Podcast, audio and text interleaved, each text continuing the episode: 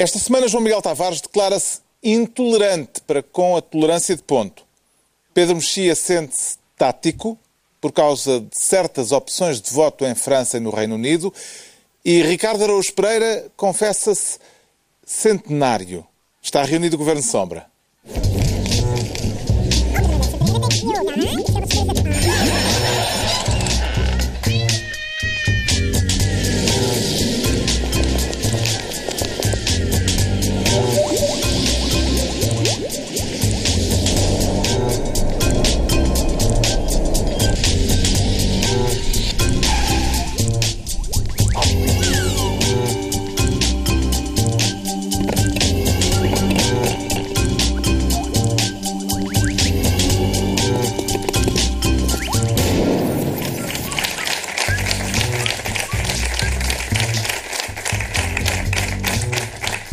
Sejam bem-vindos. Depois de uma semana marcada pelas comemorações do 25 de Abril e pelos primeiros 100 dias da presidência de Donald Trump, que se assinalam precisamente neste sábado, vamos falar disso mais daqui a pouco, neste Governo Sombra em que o Ricardo Araújo Pereira quer ser Ministro do Tempo, para o fazer andar mais depressa ou mais devagar, Ricardo Araújo Pereira? Oh, Carlos, eu queria, eu queria mais depressa porque eu estou muito ansioso para ver o desfecho deste Folhetim, vamos chamar-lhe assim. sim, Quer falar da decisão da Procuradoria-Geral da República de dar mais tempo, eh, outra vez, Sim. aos investigadores eh, do processo que envolve José Sócrates. Exatamente. Parece-lhe Isto uma decisão justificada? Parece-me exasperante, porque isto eh, parece aquelas telenovelas quando, quando as- aquilo se percebe que, que, que o público está a gostar. Eles dizem, pá, faz aí mais 50 episódios porque vais- eles aguentam.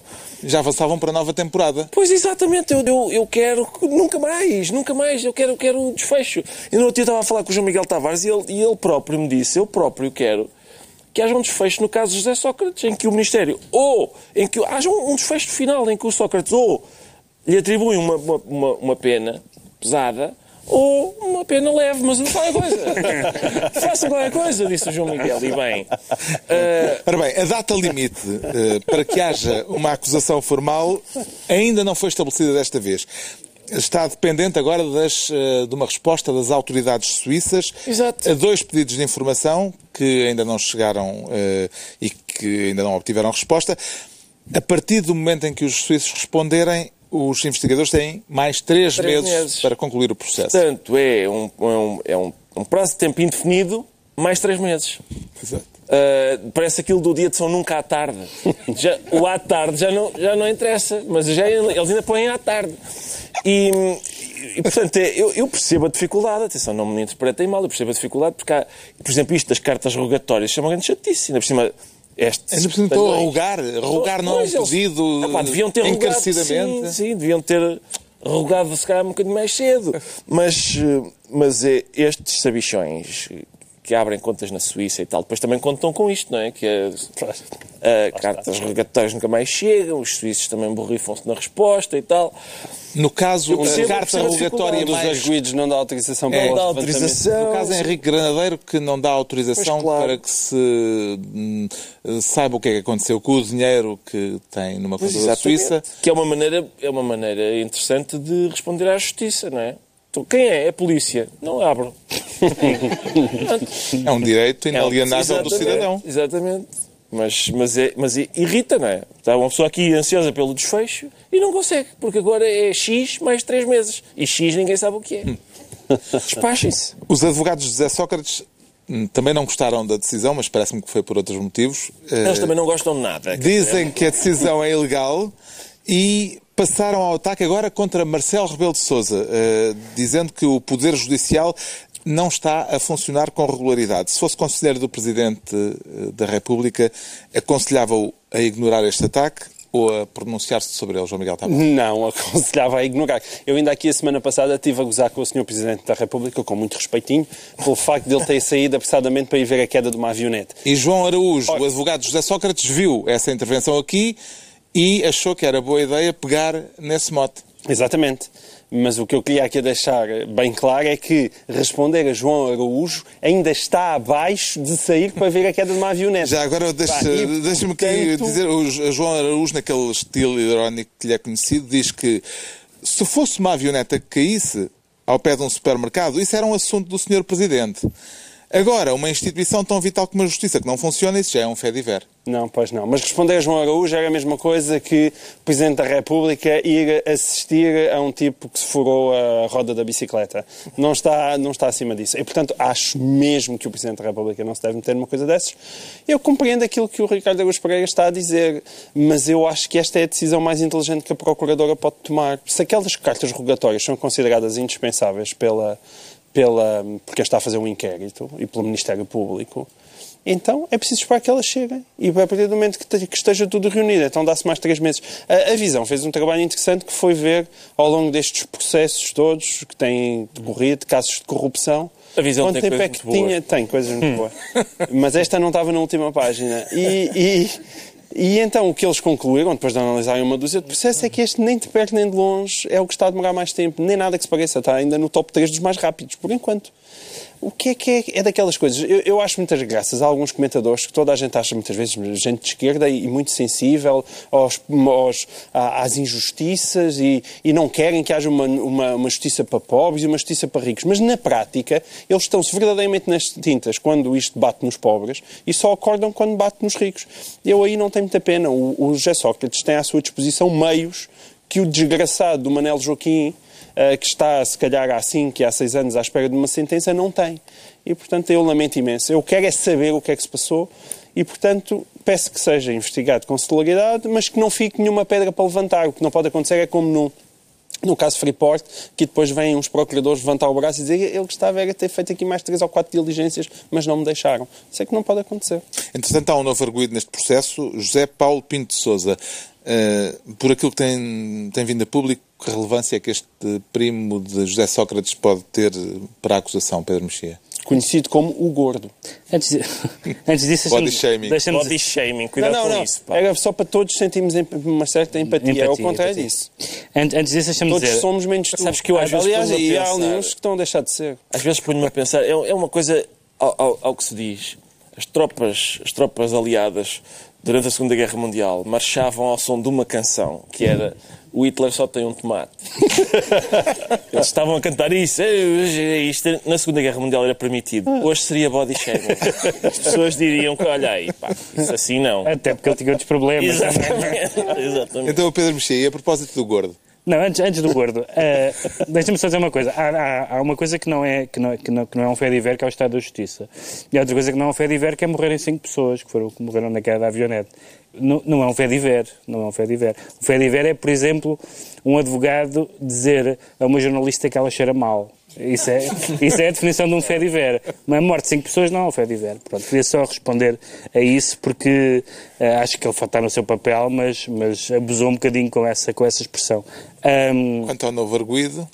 Quanto ao novo arguído, o novo arguído, eh, quer dizer... O 29 a, a ser verdade, a ser verdade o que se... Parece pela contabilidade. A ser verdade o que apareceu na imprensa, de que ele era...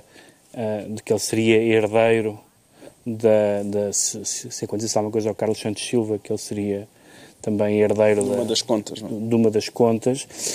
Como eu disse já da outra vez em que isto veio à bala, é, é, aquela expressão que se usa muito que é um amigo da família. É claramente um é da família toda, porque ele claramente, não só Carlos Santos Silva não é apenas amigo de, de José Sócrates, é isto ser verdade, mas, mas, mas tem outros, outros primos e, outros, e outras uh, pessoas próximas. E, uh, agora, uh, há aqui uma coisa complicada, que é, ele está em Angola, também seguiu uma carta rogatória para Angola.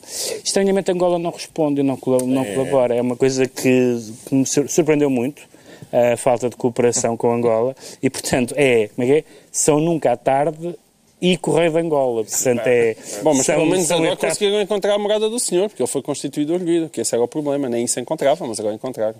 Bem, ainda temos uh, muito tempo para continuar à espera que o folhetim tenha o seu desfecho, entregamos ao Ricardo Araújo Pereira a pasta de Ministro do Tempo. Agora, o João Miguel Tavares quer ser Ministro do Nacionalismo Patriótico. Parece-me que há aí um conceito novo. Pois há, pois há, há um conceito novo. E gosta do, desse contributo do Presidente da República para a ciência política? Não, nem por isso, não por isso, porque parece uma forma de, de Marcelo com um L fazer as pazes com Marcelo com dois L's. A expressão foi usada por Marcelo Rebelo de Sousa no discurso uh, oficial do 25 de Abril. de Abril. Aliás, a expressão completa é um nacionalismo patriótico de vocação universal. Ora, isto é uma misturada de conceitos, é como agarrarem em, em camarão e colocá-lo no cozido à portuguesa. Não faz é fusão. sentido é nenhum. Fusão. Exatamente, é fusão, é fusão. Pronto, é, há quem aprecie a comida de fusão, mas neste caso estes, esta fusão de conceitos ideológicos historicamente, e, e Marcelo Belo de Souza, que muitas vezes é gozado a dizer que só se lê as badanas dos livros, mas ainda que lê só badanas, ele, ele saberia certamente, até pela idade que tem por aquilo que viveu, e pelos seus antecedentes familiares, históricos, políticos, tudo, que pátria e nação não são conceitos casáveis, muito menos em Portugal e faz-me um bocadinho confusão esta necessidade de os misturar, sobretudo numa época em que todo, tanto se fala de nacionalismo. E eu, eu não consegui compreender. Quando nós olhamos para o Partido Comunista, o Partido Comunista assume-se como um partido patriótico, mas recusa, obviamente, considerar-se um partido nacionalista. Porque é internacionalista. Claro. Porque é internacionalista. E por isso significa que pátria e nação não são conceitos que nós possamos juntar, porque querem realmente dizer coisas diferentes. Enquanto a pátria é o sítio onde nós nascemos e que nós podemos considerar, aliás, até pela sua etimologia, eh, vem de pai e é o sítio onde nós nascemos, onde nascemos os nossos pais, e portanto é uma adesão que nós fazemos naturalmente. Ninguém, não é preciso andar a pressionar ninguém para se sentir patriótico, porque as pessoas são naturalmente patrióticas. Agora, a nação não é uma construção, é uma Sobretudo construção. quando a seleção joga. Sobretudo quando a seleção joga. Mas a nação não, a nação não é uma construção. construção. São naturalmente patrióticos. Mas está bem. Eu... Não sei, não sei bem, mas, mas avança, eh, avança. daria uma, uma longa discussão. Uma mas a, a, nação é, é, uma construção, é um bocadinho como o Castelo de São Jorge. Toda a gente está convencida que está ali desde tempo memoriais, mas não. Aquilo eram só uns calhaus, aquilo foi tudo construído na década de 30 e 40. Não existia o Castelo de São Jorge. E, e, e por tudo por causa de tudo aquilo que aconteceu no Estado Novo, a nação tem um peso desagradável, porque é a nação que, que adminha Timor e, e tudo. Ah, não vale a pena estar a misturar estes dois conceitos nesta altura do campeonato. Não consigo compreender porque é que o Marcelo faz aquilo, além de toda a outra conversa do povo glorioso, parece que é sempre um povo extraordinário que descobriu os novos mundos. Epá, parem com essa conversa. É, parem com essa conversa. Não é a tentativa de separem as coisas. Separem as coisas. Atenção, se fosse Cavaco a fazer isto, já havia para aí um grande broá. Não é como quando, quando se falou do dia da raça. Mas a Marcelo, pelos vistos, é mais ou menos tudo permitido. E eu gostava que, que a pátria e a nação continuassem como conceitos separados. Não é por acaso. Eu até fui ver, só por curiosidade, a Constituição da República Portuguesa, a de 76, quantas vezes é que aparece a palavra nação? E a resposta é zero. Nenhuma. Nenhuma. Usam duas vezes a palavra pátria, de resto usam a palavra país. E não é por acaso, é porque nação tem um peso grande e, tendo em conta a história do século XX, incluindo a portuguesa, é um peso feio que se dispensa. Quanto aos discursos do 25 de Abril, este ano, eh, foram bastante menos extremados do que os do ano passado. Vê nisso um sinal de maior paz social, Pedro Mexia? Quanto mais enfadonhos forem, melhor. não, a sério, não é. É verdade. Ou seja. Mas é, é uma frase que não se costuma dizer. Eu gosto das coisas bem chatas. Não, não, não para eu as ouvir. Mas... Achei que este discurso foi um pouco interessante demais.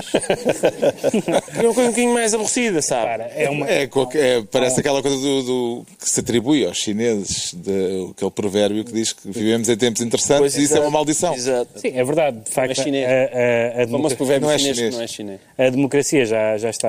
Mas os chineses imitaram.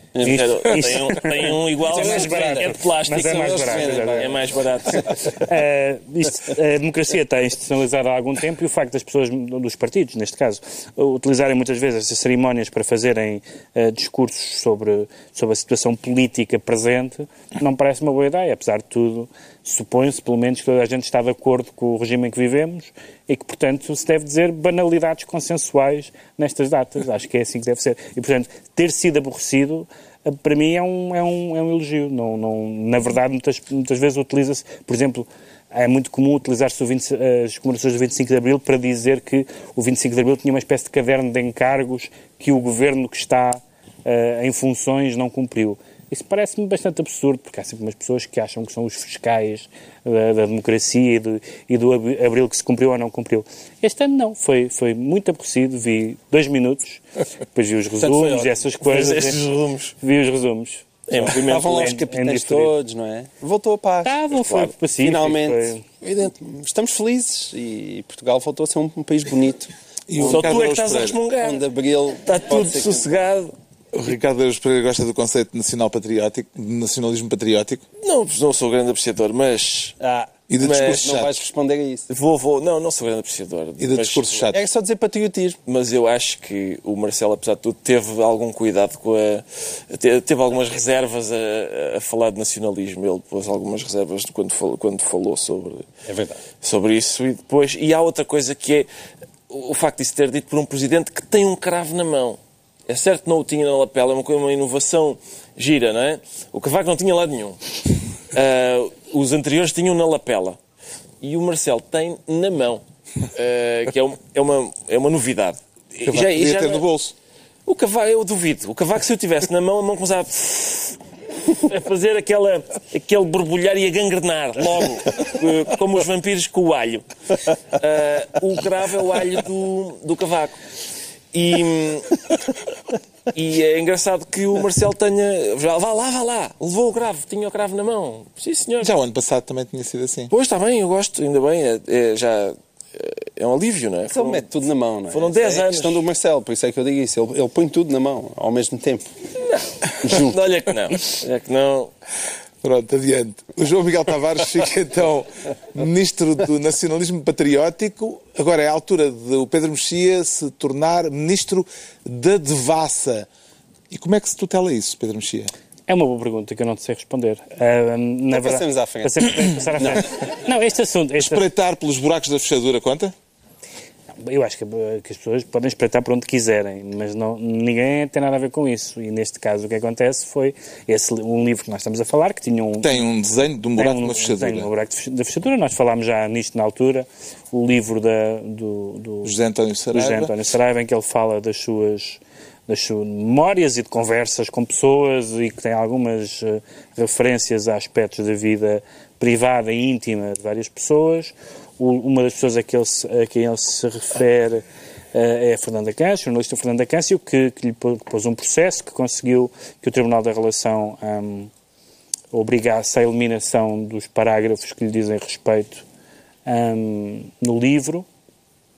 Eh, e agora o Ministério Público retomou essa retomou essa esse processo ou essa ou a ideia de que, de que, o- de que o livro não pode circular com, com ofensas à, à vida íntima e, e- O Ministério Público decidiu acusar José Decidiu António Saraiva de devassa. sim exatamente portanto Devassa da vida privada.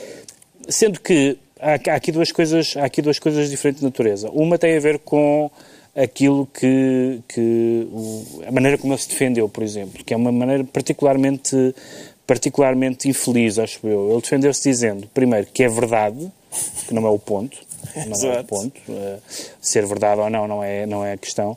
Depois, para já não sabemos se é verdade, Exato. é? mas, mas mesmo que fosse verdade, não é isso que está em causa. Ah, em segundo lugar, disse que. Aliás, ele, eh, pelo que ele diz, nem pode garantir que seja verdade, porque ele diz que lhe contaram. Ele não diz que Bem, então, testemunhou. Isso então ainda é, claro, mas isso ainda é pior, porque então é, isso então é uma pessoa pode dizer o que quiser e libertar-se completamente da culpa, não é?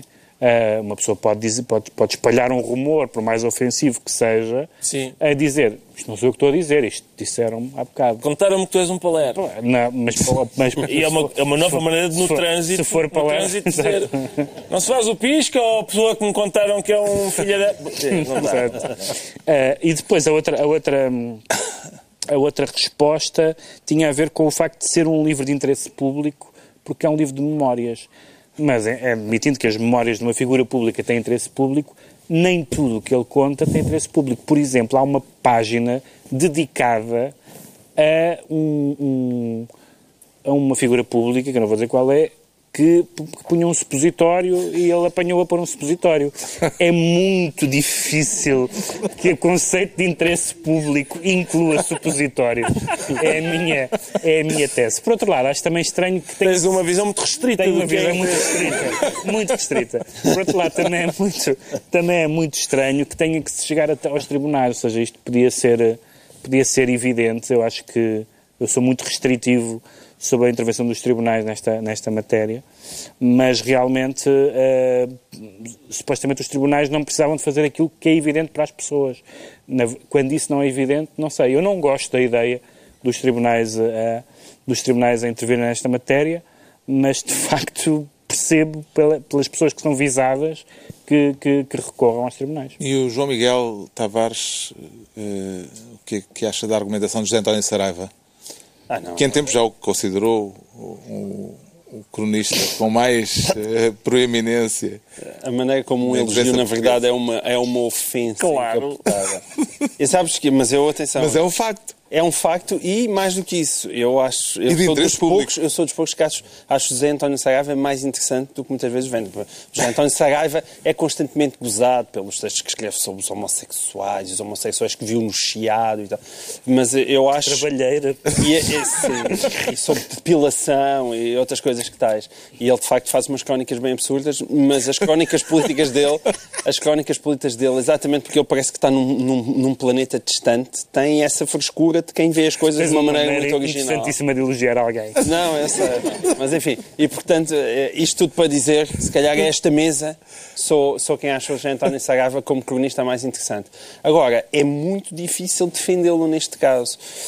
Um, não só não Agora, é por tratar da Fernanda Câncio, a Fernanda Câncio é a minha amiga, eu, eu, eu gosto sempre de, de, dizer isso quando, quando, quando se misturam interesses pessoais. Ela é minha amiga, mas nós tivemos muitas discussões já um, em relação àquilo que é o seu entendimento da proteção da vida privada, que ela tem, ela, é, ela tem uma visão muito forte desse tipo de restrições e eu acho que muitas vezes o interesse público sobrepõe-se sobrepõe-se à questão da vida privada e no caso da, da relação dela com, com o antigo uh, primeiro-ministro, isso parecia-me evidente e, portanto, nós aí temos uma visão. No caso do livro, parece diferente. evidente que não É isso que eu queria dizer. É isso que eu queria dizer. No caso específico deste livro, esse é o grande problema, é que não se percebe qual é o interesse público da história que o José António Serva conta sobre a Fernanda. Nenhum. Viu umas fotos e tal. Aquilo não tem interesse nenhum. Aquilo serve o quê? Serve o quê? Serve para quê?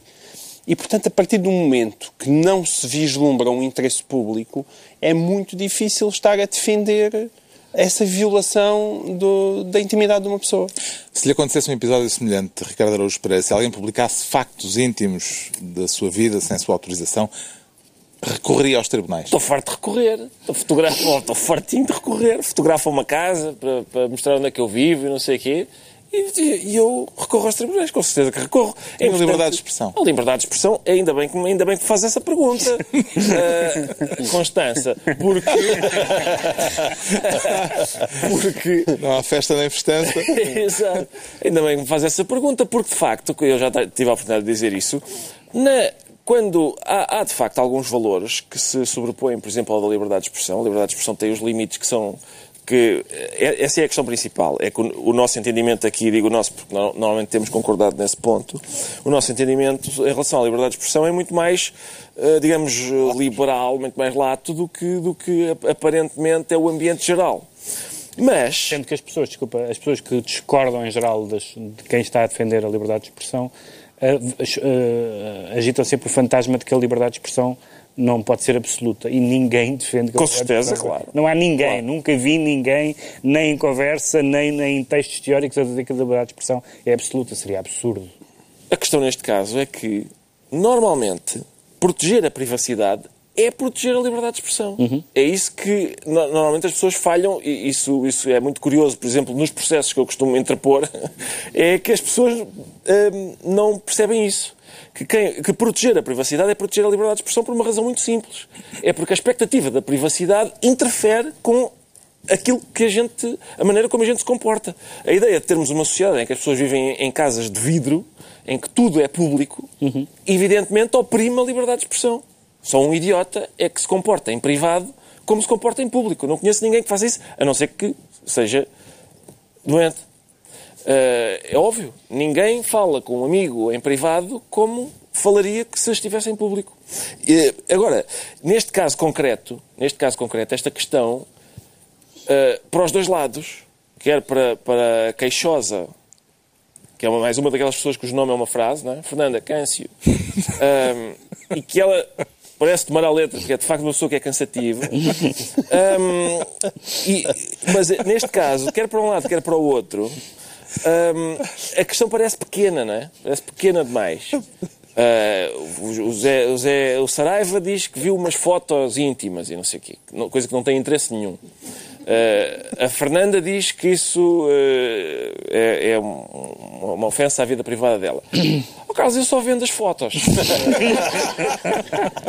Estava, antes de me pronunciar sobre o assunto, gostava de ver essas uh, fotos e depois dizer às pessoas: olha, se o senhor tem interesse ou não tem.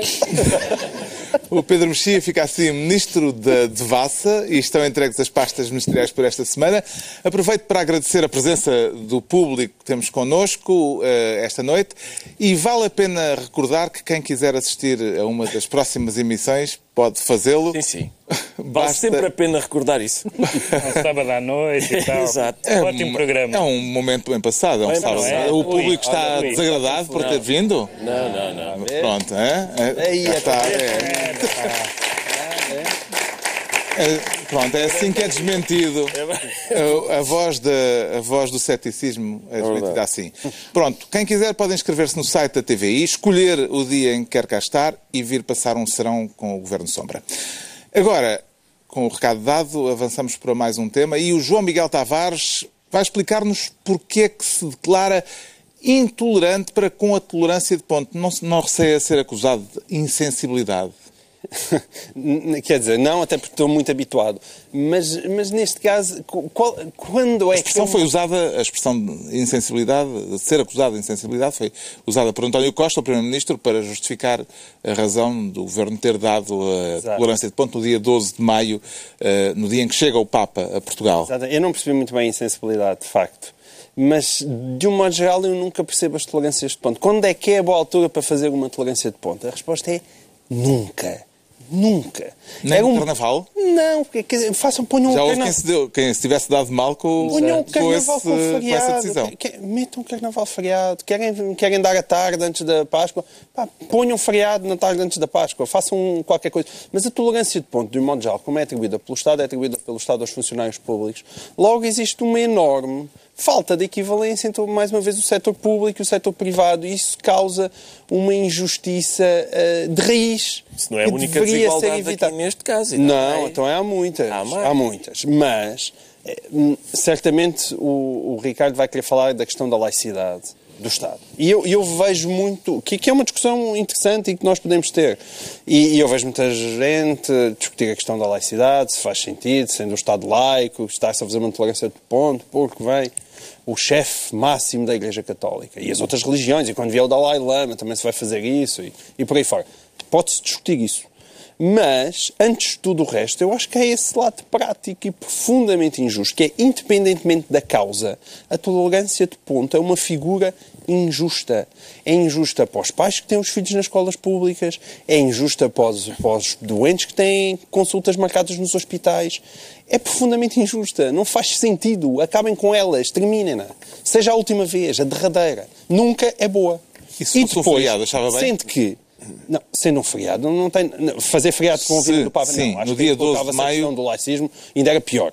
Aí eu não vejo maneira de fazer um feriado. É, por, por esse lado era pior, porque tinha um peso maior. É verdade, por, um lado, por outro lado, em relação àquilo que eu estou a dizer, só seria melhor porque os, os funcionários do setor privado também eram abrangidos.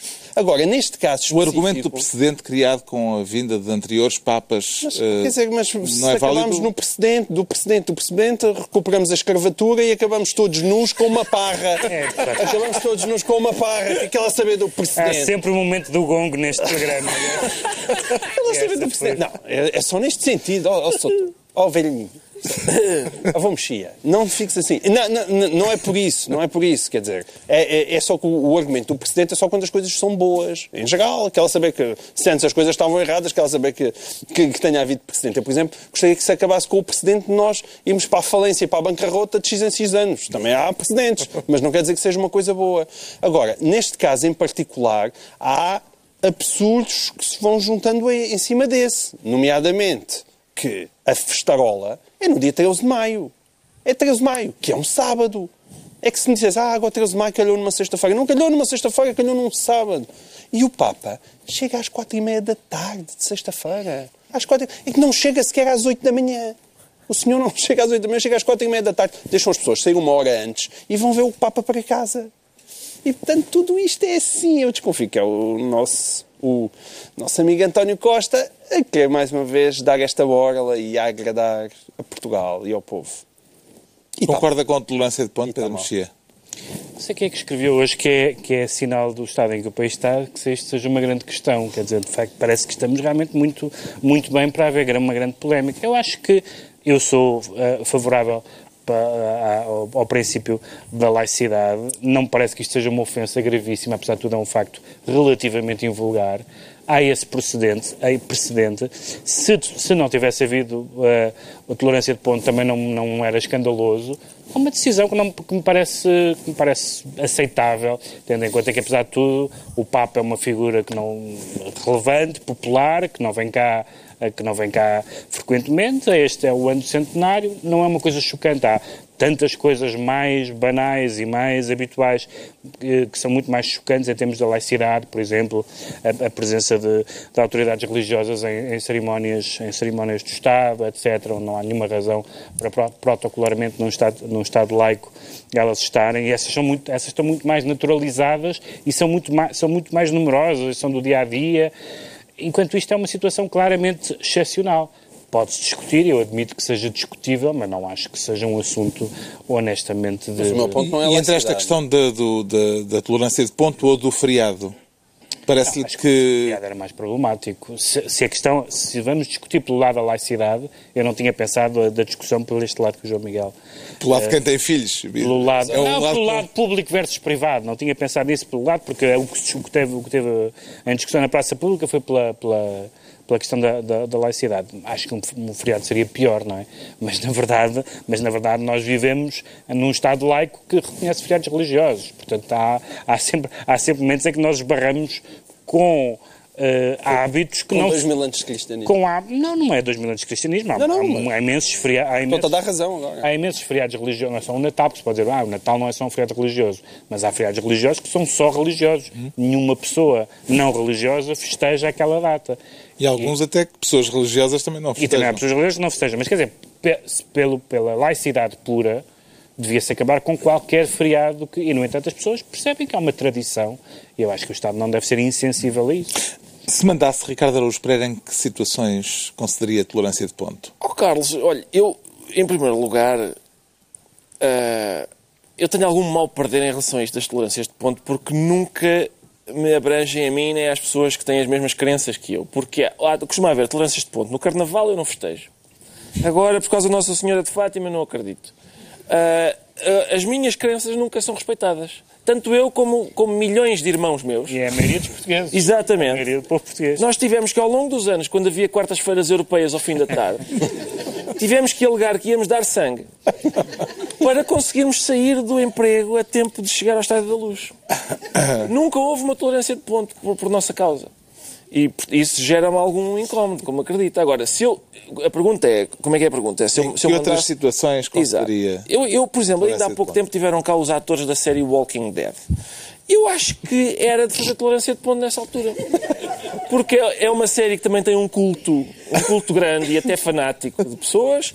Também, como Fátima envolve pessoas que se pensa que estão mortas, que de repente Achas que os aparecem. ratings de- Como é que se compara o rating do Walking Dead com o do cristianismo? Olha- Tá, como, olha é que que está, tem- como é que está em termos de rating? Não sei, tem muitos E cheira? milhões, tem muitos milhões, não Cheira. sei, não sei. Em relação, repara, entre a Eucaristia Dominical e o Walking Dead, eu não sei quem é que tem mais. É, é uma questão para António Costa ponderar. Portanto, eh, neste caso não dava tolerância de ponto. Opa, eu não, não dava, não, não dava. Não E, no entanto, todos os partidos- cima é este- agora há mas esta união dos partidos é Dá para ver o Papa no- confortavelmente no nosso emprego, como toda a gente. No emprego. Espera só um bocadinho que eu agora estou a ver o Papa. Tira a senha, pá. Faça como, como, como sempre, assim. Tira a senha, muito bom. Exatamente, tirou a senha à guarda, que eu estou a ver o Papa a chegar ao aeroporto. É assim que se faz, não? é? Agora, tolerância de ponto, para quê? Para quê? Está esclarecido então porque é que o João Miguel Tavares se declara intolerante para com a tolerância de ponto, quanto ao Pedro Mexia sente-se tático. Valoriza mais a tática do que a estratégia, Pedro Mexia? Não, valorizo mais a estratégia, mas a tática é um bocadinho a estratégia dos pobres. Esse E é, taticismo veio a propósito das eleições francesas e das eleições no Reino Unido. O que é que há de comum eh, nestes dois casos? Bom, são situações muito diferentes. As eleições francesas foram as eleições presidenciais na altura própria, a primeira volta, uh, e as eleições inglesas são as eleições antecipadas que vai haver. As... Mas em ambos detectou casos de taticismo. Em ambos há pessoas que vão votar em partidos de que não gostam ou em candidatos de que não gostam. E é muito engraçado o que está a acontecer. Por um lado, na Inglaterra, a, a, a primeira-ministra inglesa decidiu, porque, porque se quer livrar da dos contestatários e quer ter uma maioria mais forte, e o, e o, e o Partido Trabalhista está em cacos, quer, quer, quer reforçar a sua maioria. As sondagens dão o Partido Trabalhista a mais de 20 pontos de distância, uma, uma vitória maior do que teve a senhora Thatcher nos anos 80.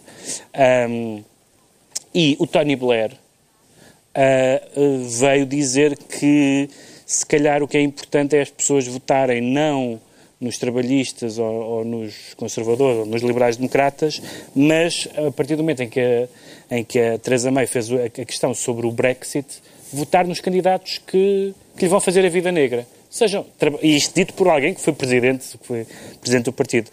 Votar não pelos partidos, mas pela posição que os deputados que podem ganhar têm em relação ao Brexit, não tanto no sentido de não, não respeitar o referendo, mas de fazer a vida difícil a quem quer sair à bruta, como aparentemente a Inglaterra quer dizer. Em França, o que está a acontecer é que, eh, quando, como ganhou, eh, como ficou à frente, melhor dizendo, eh, o candidato Macron, candidato centrista, enfim, um caso estranho na vida política europeia, com um partido que nasceu há poucos meses, etc.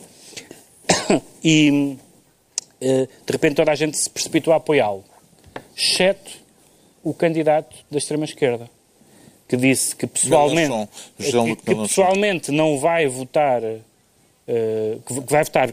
não vai votar em Le Pen, mas não dizem quem vota. Mas admite que até que vota em branco e tal, não faz um apelo de voto. E depois o que nós vimos, e vimos na, na, na, na visita da, da senhora Le Pen a uma fábrica, vimos que, que ela entra muito bem no eleitorado comunista, no eleitorado sindical, etc. E já fez, aliás, um apelo explícito aos apoiantes, àqueles que votaram em Mélenchon, para Sim, que votem ela, nela. Ela está-se a apresentar como a candidata do povo contra o candidato das elites. E, portanto, as pessoas estão todas a, nesses, dois, dois países a dar indicações de voto que não são necessariamente uh, em candidatos ou em partidos uh, que, que aprovam, mas a pensar no que é que vai acontecer a seguir.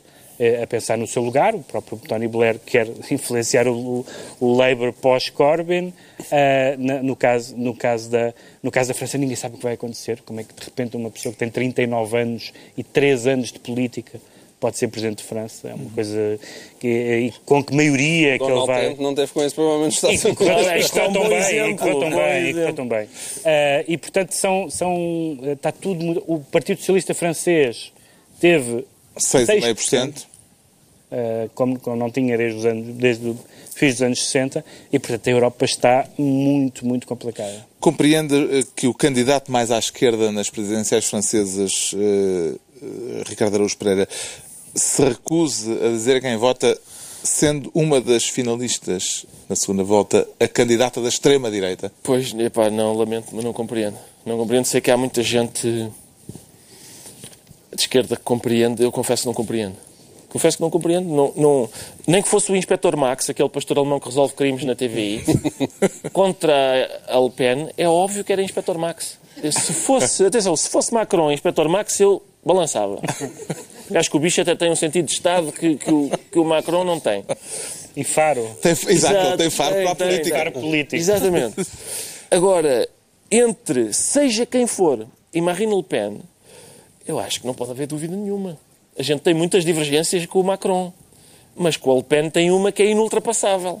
Mas é que também tem, se calhar, algo em, uh, em, em, que, em claro. que, está em sintonia com o Le Pen, não, não, que é, por exemplo, a rejeição da União Europeia, é globalização, mas, mas, mas, da globalização e do euro. Ah, bom, bom, não, mas isso não redime uh, o, aquele aquele pormenorzinho em que a gente diverge de Marine Le Pen. Isso não pode redimir. É democracia. Exato. Exato. Não pode, não pode, não pode essas coisas. Não, mas realmente ela também gosta do vermelho, como ela gosta muito de coisas de tons vermelhos. Não interessa, seja o que for, seja que afinidade houver, não mitiga essa pequenina divergência que temos com ela, que é a gente gosta de viver em democracia. Tirando isso, acho não, não vejo não vejo de que maneira é que isso pode ser uh,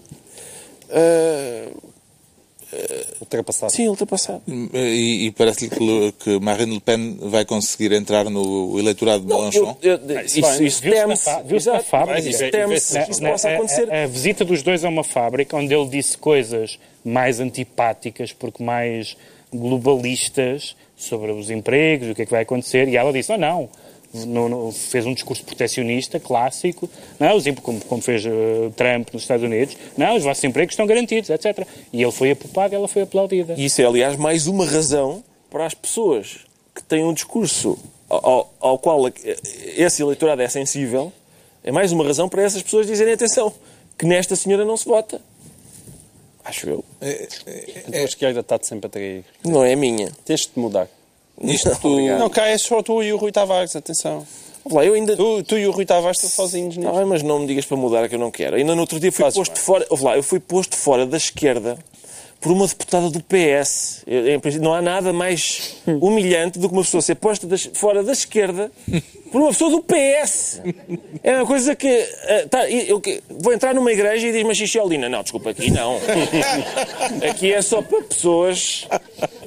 ah, que cumprem o catecismo, não é? Senhor Rua.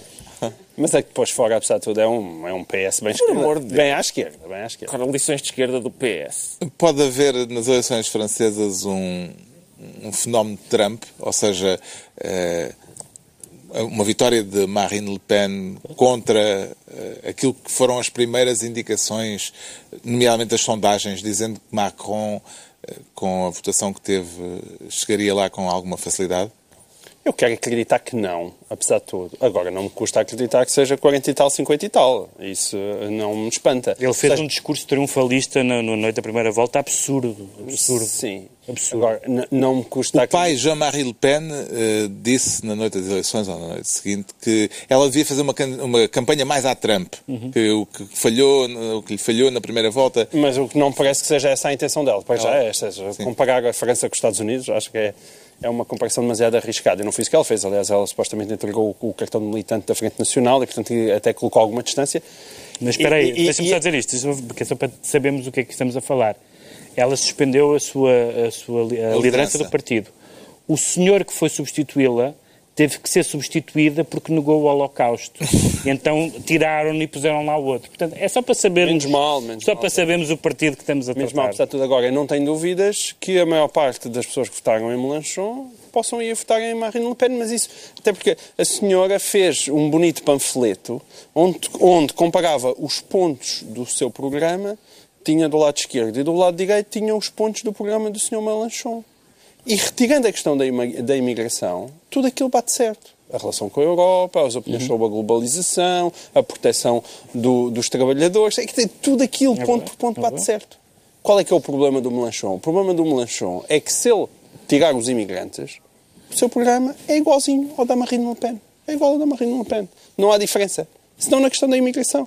E, portanto, para quem essa questão não for fundamental e está, sobretudo, mais preocupada com a questão da França aos franceses e da globalização e de proteção dos empregos e de continuarem a ter regalias e, e maior impostos para os ricos, naturalmente podem, com muita facilidade, colocar o, o votozinho na senhora Marine. Vamos ver o que isto vai dar. Daqui por uma semana haverá E a alguma segunda esquerda volta quer, das eleições atenção. eh, francesas, das presidenciais, entre Marine Le Pen e Emmanuel Macron. Já sabemos porque é que o Pedro Mexia se considera tático.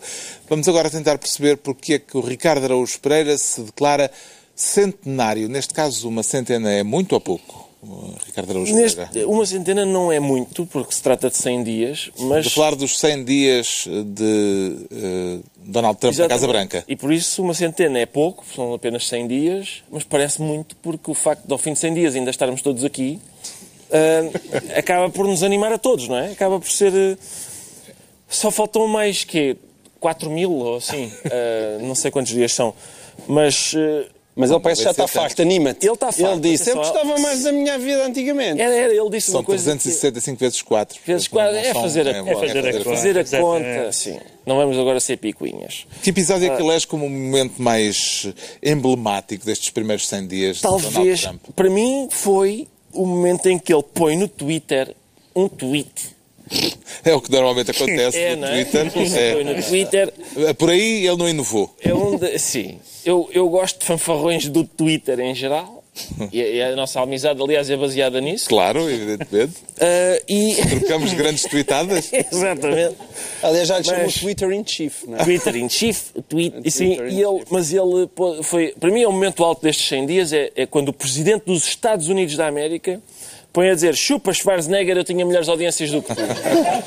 É a mesma coisa que Marcelo Rebelo de Sousa, que não o faz, infelizmente, está muito mal aconselhado, nem Twitter tem, ah, mas era a mesma coisa que o Marcelo ter um Twitter e pôr lá. Estão a ver? Estão a ver o Não se Fernando? tem um Twitter, tem-se uma conta no Twitter. Ah, desculpem. E pôr lá, vê, olha, o Fernando Medina também comenta agora na TVI desde que eu saí e realmente tem audiências piores que as minhas. Embrulha, Fernando. É a mesma coisa. É, talvez, talvez, por acaso, não era o Portas que vinha. Quando é que o Portas conhece? Não era o Portas, não é? Eu parece que sim. Bom, não interessa. Isso era giro para o Marcelo fazer um tweet, ó Pedro. Está bem. Tá bem. Falar com alguém, com alguém que eu conheça. Tá. Tá bem.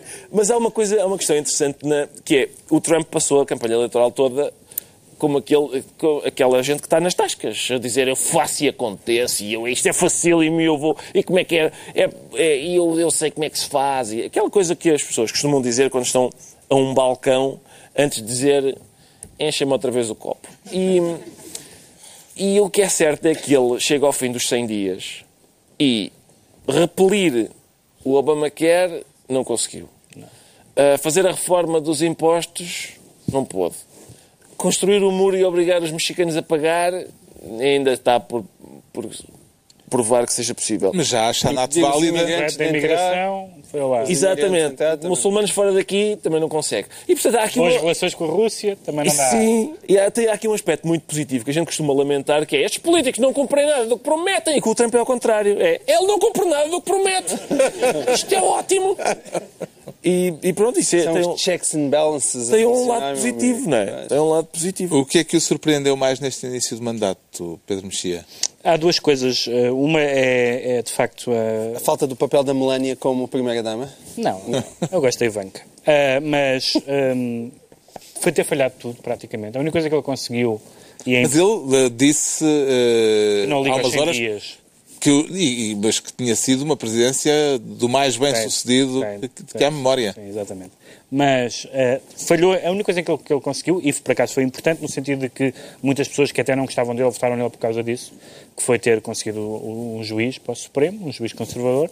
Isso é uma vitória política importante, que seria previsível, mas agora tudo o resto falhou e ainda bem que falhou. Facto, o, fim do Obamacare, para o qual ele não tinha nenhuma alternativa viável, a amizade com a Rússia, tudo isso que, que- que já foi falado. E justamente por isso, porque há, porque há um Congresso, porque há, porque há imprensa livre que tem denunciado coisas, porque há tribunais independentes e, portanto, o Presidente dos Estados Unidos não pode fazer o, o que lhe apetecer. O que eu acho, eh, apesar de tudo, negativo, apesar de tudo, não, certamente negativo nestes 100 dias, é que li uma sondagem que 96% das pessoas que votaram no Trump dizem que continuariam a votar nele. O que significa que pode acontecer o seguinte, que ele pode falhar em tudo e as pessoas votarem nele à mesma. Porque já, está- já falámos daquela história do- da pós-verdade em que as pessoas já não censuram, já nem se importam se uma coisa que se diz é verdadeira ou falsa. Portanto, ou seja, mesmo que descubram que é falsa, não censuram por causa disso. E, e é- podemos estar um passo adiante, que é a pessoa no fim do mandato estar desiludida com o seu candidato e votar à mesma. Porque se identifica com ele de uma forma qualquer primitiva, eh, que tem uma simpatia qualquer por ele, mesmo que ele tenha falhado. E ele- o Obamacare era, o fim do Obamacare era absolutamente fundamental. Sim. E, foi uma, e não foi uma vitória, não foi uma vitória por poucos, foi uma vitória dentro do Partido Republicano, foi uma vitória absolutamente miserável do ponto de vista político. E, portanto, isso é uma boa notícia, apesar de tudo. Esta semana, Donald Trump admitiu a possibilidade de estar para breve um grande, grande conflito. Ele repete muitas vezes eh, palavras. Um, um grande, grande conflito militar com a Coreia do Norte. Quão preocupante é que lhe parece eh, uma afirmação desta, João Miguel Tavares? Parece-me bastante preocupante no sentido em que ele pode querer ganhar popularidade à bomba, não é? Que, aliás, é uma O que prática nos Estados comum. Unidos Bill se consegue. Clinton Sim. também, cada vez que sabiam mais pormenores da sua vida sexual, ele, ele mandava bombas. Wag the dog, exato. Um, e, e se nós olharmos para estes 100 primeiros dias e tivermos que eleger qual foi a decisão de Donald Trump que mereceu um aplauso generalizado É e que teve boa imprensa, Foi bom foi mesmo. enviar os mísseis para a Síria. É verdade. é verdade. E, As pessoas portanto, gostam ele muito gostou daquilo. de fogo de artifício, pá. Exato. Ele gostou daquilo. É evidente que a Coreia do Norte não é a Síria e, e ninguém sabe o que é que é a Coreia do Norte. E, e eu, como não sou propriamente, acho que depois de tudo o que aconteceu no Iraque, no Médio Oriente, os intervencionismos americanos não têm dado resultados espetaculares, digamos assim. Se calhar, assim, de repente, deixávamos o regime da Coreia do Norte cair de podre e não há bomba. Agora, é evidente que a questão nuclear na Coreia do Norte é uma questão séria. E, portanto, também não há uma resposta fácil para isso. Avançamos para os decretos. O Pedro Mexia decreta rumor civil. Isto é um título. É um que, tipo, é só uma, que me recordo. coisa telegráfica, porque morreu hoje o Nuno Bordaró de Santos, que, que foi um, um- um ótimo cronista político, ah, muito, muito culto, muito, com, com muita ironia, muito sarcasmo. Foi uma das pessoas que eu, que eu me habituei a ler quando comecei a ler jornais. E, À esquerda. À esquerda, claramente à esquerda, um homem da- do Partido Socialista, mas, mas da esquerda do Partido Socialista, companheiro de Jorge Sampaio durante, durante muitos momentos da sua, da sua vida política e, enfim, para quem, para quem gosta de jornais e de crónicas e se habituou a ler, ele é autor desse livro, Rumor Civil, que espero que esteja nas livrarias de volta agora nos próximos dias e leiam O João Miguel Tavares decreta não respondo. Não respondo, não, eu decreto isso. Foi essa a resposta do António Costa quando foi interrogado pelo Pedro Passos Coelho esta semana no Parlamento sobre os vetos às administrações do Banco de Portugal e também do Conselho Superior de Finanças Públicas. O, o Governo ah, vetou os nomes que lhe foram apresentados e não explicou porquê. Pedro Passos Coelho chegou ao Parlamento e perguntei, mas porquê é que estes nomes foram vetados? E ele respondeu, eles não me perguntaram, não respondi a eles, também não respondo a você. Ora, este um Primeiro-Ministro dizer para o líder da oposição não responda às suas perguntas porque acho que não deve responder, é assim esticar-se demais, é por isso que existe o Parlamento e a função da oposição é, de facto, fazer perguntas ao Governo e, e- e vigiar aquilo que ele anda a fazer. Portanto, não é admissível esse tipo de respostas, não se pode estar no dia 25 de Abril a celebrar ah, a liberdade e depois no dia 26 de Abril, que foi quando isto aconteceu, ah, não aceitar as consequências daquilo que é viver em liberdade e democracia. Finalmente, o Ricardo Araújo Pereira decreta Nobel da Paz. Nobel da Para Paz quem? para aquele gorducho da Coreia do Norte que me parece merecedor porque anda há umas semanas largas a tentar demonstrar força arrebentando lá uns eh, mísseis que tem e não consegue arrebentar nenhum. Ah, e por isso eu... eu Quer dizer, eles rebentam, Rebentam tipo, logo no lançamento. sim, sim, parece... disfunção balística. Exatamente. É uma, é uma coisa, na- é uma estratégia pacifista na qual Gandhi devia pôr os olhos, porque de facto é é outra maneira de abordar o pacifismo, que é não saber arrebentar as bombas que se tem. Ah, parece aqueles vilões dos filmes da Pantera Cor-de-Rosa, não é? Do, do- que as bombas arrebentam-lhe na cara e. e, ah, eu, eu tinha um Se tio. calhar é por isso que ele tem aquele penteado. Talvez. Achas que ele sofre de rebentação precoce? Eu- esse- é possível. Eu tinha um tio que ficou sem um bocado do braço porque não sabia arrebentar pirotecnia. E pode ser a mesma coisa. Qualquer dia este tipo aparece, maneta a dizer: Bom, ah, mais um míssil que falhou e tal, mas estamos a, continuamos a tentar. Contra os imperialistas. Exato. Está concluída mais uma reunião semanal, dois a oito dias, à mesma hora, novo Governo de Sombra, Pedro Mexia, João Miguel Tavares e Ricardo Araújo Pereira.